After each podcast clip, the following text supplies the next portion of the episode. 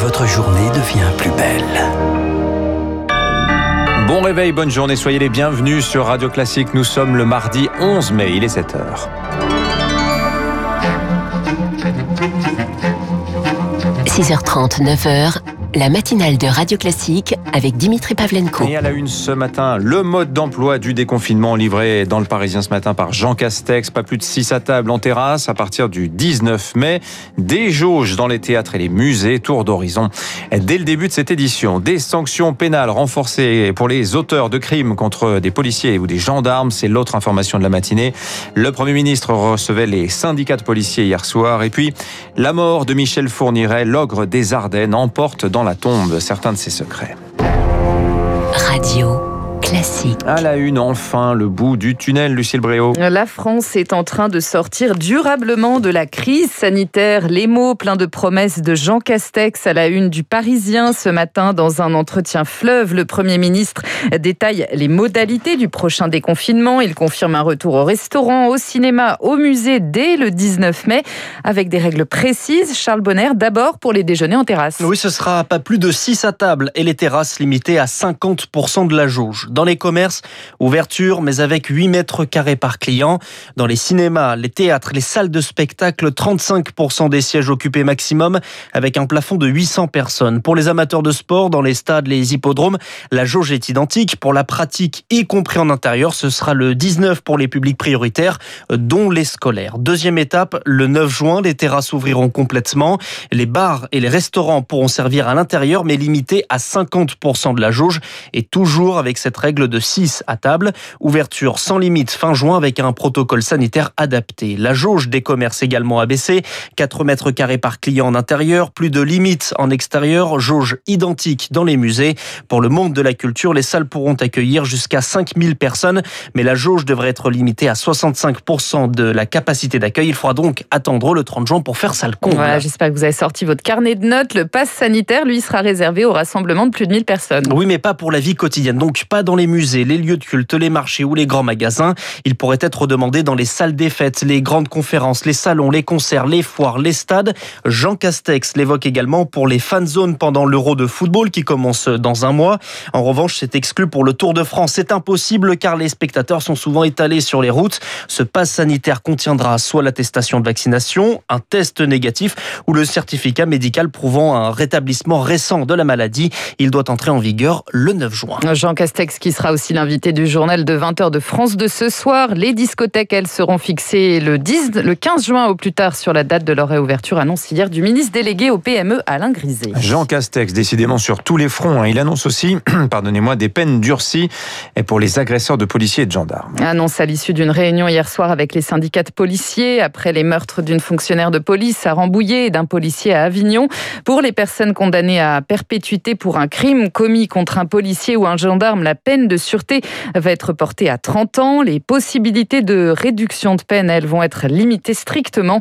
Cela va dans le bon sens pour Thierry Claire, le secrétaire national du syndicat UNSA Police la mise en place de l'Observatoire de la réponse pénale qui serait effectif à partir du 1er juillet. Donc c'est une réponse qui correspond à une demande. Pourquoi? Parce qu'en fait, il s'agit de pouvoir jouer la transparence, notamment entre les peines qui sont prononcées et les peines qui sont effectuées vis-à-vis, en tout cas, des auteurs de violences à l'endroit et à l'encontre des policiers. Ensuite, il y a des annonces qui concernent la peine de sûreté qui serait portée à 30 ans dans le cadre des crimes contre les, forces de sécurité intérieure. Également, suppression du rappel à la loi qui est totalement inopérant pour le remplacer par des TIG piégés, bien sûr, mais à condition de savoir comment on les encadre. Au-delà des mots, maintenant, ce que nous attendons, ce sont les actes qui doivent traduire concrètement ces annonces. Le Premier ministre qui présidera à 15h à Avignon un hommage national au brigadier Éric Masson. Il lui remettra la Légion d'honneur à titre posthume. Le principal suspect de son meurtre, lui, est toujours en garde à vue ce matin. Il conteste formellement les faits qui lui sont reprochés. Lui et son complice présumé ont été arrêtés dimanche soir alors qu'ils tentaient de fuir vers l'Espagne. Ils sont âgés de 19 et 20 ans. Jean Castex, qui évoque aussi dans le Parisien la nouvelle tribune des militaires mise en ligne dimanche soir par Valeurs Actuelles.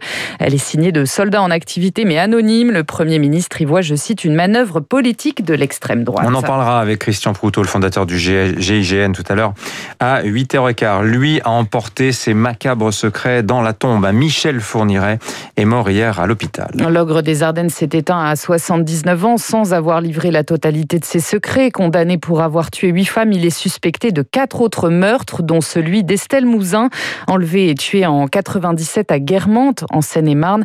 Corinne Herman est l'une des avocates de son père, Éric Mouzin. Michel Fourniret, il n'a pas tellement mené en bateau euh, les enquêteurs, contrairement à l'image euh, qu'il a laissée. Il attendait des enquêteurs que nous fassions tous le travail de remonter euh, les indices qu'ils nous avaient laissés et de remonter le chemin pour qu'ils nous jugent dignes ou pas de nous fournir des éléments. Michel Fourniret, c'est un manipulateur pervers et le jeu avec les victimes, le jeu avec la justice, le jeu avec la vérité, ça fait partie de ses personnalités et de ses tueurs en série. Corinne Herman, l'une des avocates d'Éric Mouzin. On en sait plus ce matin sur les patients atteints de Covid long. Ces personnes qui continuent de traîner parfois de longs mois durant des symptômes handicapants après avoir contracté le Covid. Cela concernerait 60% des patients qui sortent de l'hôpital d'après une enquête de l'INSERM, la première sur le sujet. Depuis le début de l'épidémie, ces chercheurs ont suivi une cohorte de malades avec des visites de contrôle 3 et 6 mois après l'infection initiale. Rémi Pister. Ces 1200 patients suivis régulièrement ont en moyenne 61 ans et ont tous été hospitalisés environ 9 jours pour Covid grave. À chaque visite, 10 symptômes sont recherchés, fatigue, difficultés respiratoires, douleurs articulaires musculaires ou encore maux de tête, perte de goût et d'odorat. Au bout de 6 mois, plus aucune charge virale n'est détectée. Pourtant, 60% des patients ont encore au moins un de ces symptômes. Pire, un quart en présente 3 ou plus, selon le docteur Jade Gaune, spécialiste en maladies infectieuses qui a mené cette enquête. Les principaux symptômes, c'est la fatigue, et les douleurs articulaires et musculaires. Vous avez à peu près 7% des individus qui ont toujours une perte du goût ou de l'odorat. Le fait d'être une femme et le fait d'avoir fait un séjour en réanimation est plus fréquemment associé à la persistance des symptômes. Et puis on peut quand même dire que ces symptômes sont plutôt invalidants puisque il y en a encore 30% d'entre eux qui n'ont pas réussi à reprendre le travail. Plus inquiétant, les chercheurs n'observent pas d'amélioration au fil du temps. 655 patients présentaient des symptômes trois mois après la phase aiguë de la maladie. Ils sont encore 639 à 6 mois. L'enquête va se prolonger encore durant un an avec cette fois également des tests neurologiques. D'autres patients vont aussi être inclus pour évaluer l'effet potentiel des variants. Et sur le front du vaccin, enfin celui de Pfizer vient de franchir une nouvelle étape aux États-Unis. Il est désormais autorisé pour les adolescents âgés de 12 à 15 ans. En Europe, en Europe, une mesure similaire pourrait intervenir rapidement. Enfin, en Israël, des années que l'on n'avait pas connu un tel niveau de tension. Le chaos et la rage hier soir encore sur l'esplanade des mosquées à Jérusalem. Des affrontements violents entre Palestiniens et police israélienne ont fait 500 blessés. Dans le même temps, l'armée israélienne dit avoir frappé 130 positions du Hamas à Gaza. Bilan 20 morts, dont 9 enfants d'après le Hamas. 15 militants tués d'après l'armée israélienne. Des frappes qui faisaient suite à des salves de roquettes tirées depuis la bande de Gaza vers Israël. Une escalade inacceptable pour Washington. Bruxelles appelle à la fin immédiate des violences. Merci Lucille Bréau. On suivra la, la situation, l'évolution de la situation en Israël tout au long de la matinale jusqu'à 9h. Pour l'heure sur Radio Classique, il est 7h08. Merci Lucille. D'abord, vous revenez tout à l'heure à 8h. Dans un instant, le rappel des titres de l'économie, l'édito de François Vidal. On parlera euh, de cette révolution peut-être dans les grandes entreprises avec des quotas qui arrivent euh, pour euh, la présence de femmes dans les instances dirigeantes. Et puis, juste après l'invité de l'économie ce matin, nous serons avec le directeur général de GetLink, l'ex-Eurotunnel Yann Lery.